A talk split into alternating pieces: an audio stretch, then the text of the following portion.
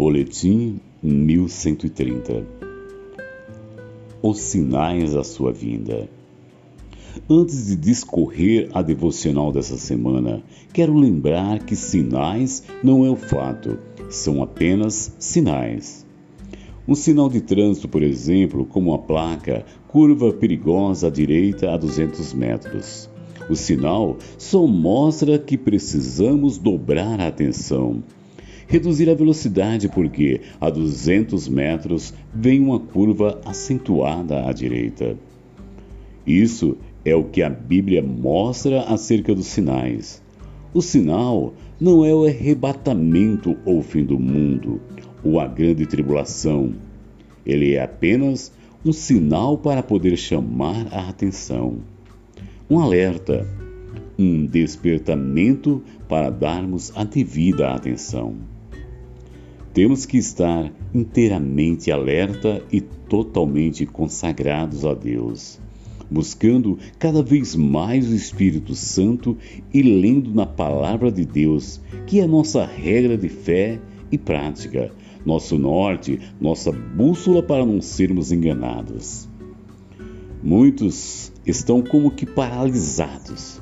O diabo tem trabalhado na atmosfera temos visto os poderes das trevas levando avante sua agenda, sua ímpia obra de poluição com seus venenos fatais, não somente afetando o mundo como epidemias, que na verdade Deus permite como resultado de gotas do cálice da ira de Deus, que já estabelecem o juízo de Deus sobre a terra.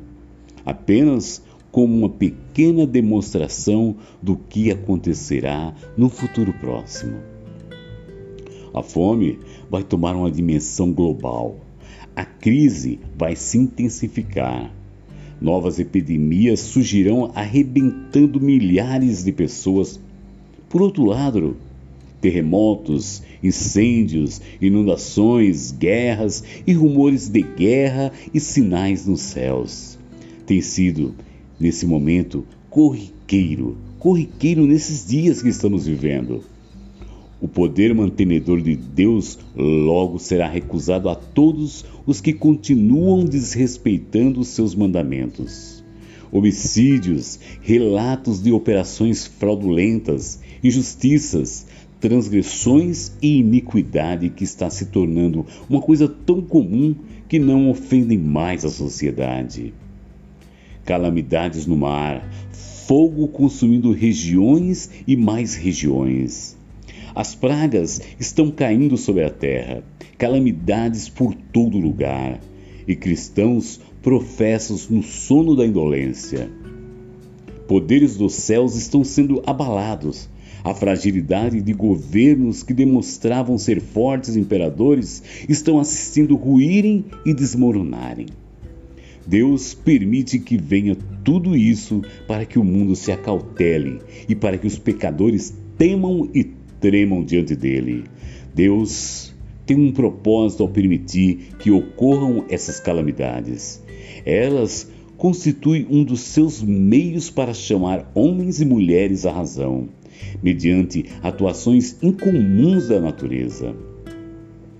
Aparentemente, essas calamidades são caprichosos desencadeamentos de forças da natureza desorganizadas e desgovernadas, inteiramente fora do controle do homem, mas não fora do controle de Deus. Porém, se observarmos um pouco do HAARP, Chemtrails, LHC, acelerador de partículas, Blue Beam, que muitos chamam de teoria da conspiração, na verdade, vemos como podem sim influenciar e manipular calamidades naturais e até mudanças climáticas bruscas, com o propósito final de redução populacional e também da taxa de natalidade através de vírus, bactérias, enfermidades e epidemias. Deus já nos alertou em Sua palavra que iriam existir muitos anticristos. 1 João 2, 18, 29. As pessoas não estão lendo mais a Bíblia, estão apenas transmitindo trechos com fundos musicais New Age e achando que fizeram a devocional. E com o passar do tempo, aceitam qualquer coisa que se lê sem comprovar se está não no texto bíblico.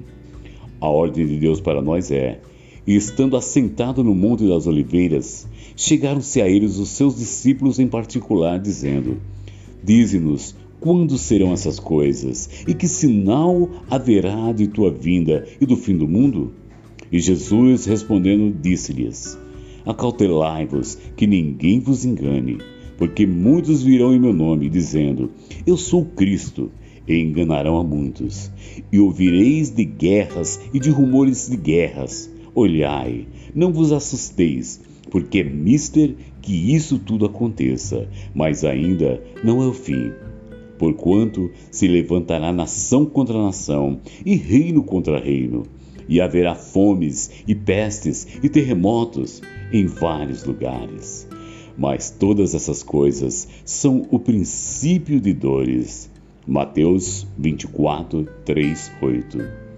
Texto: Apóstolo Cleiton Nantes.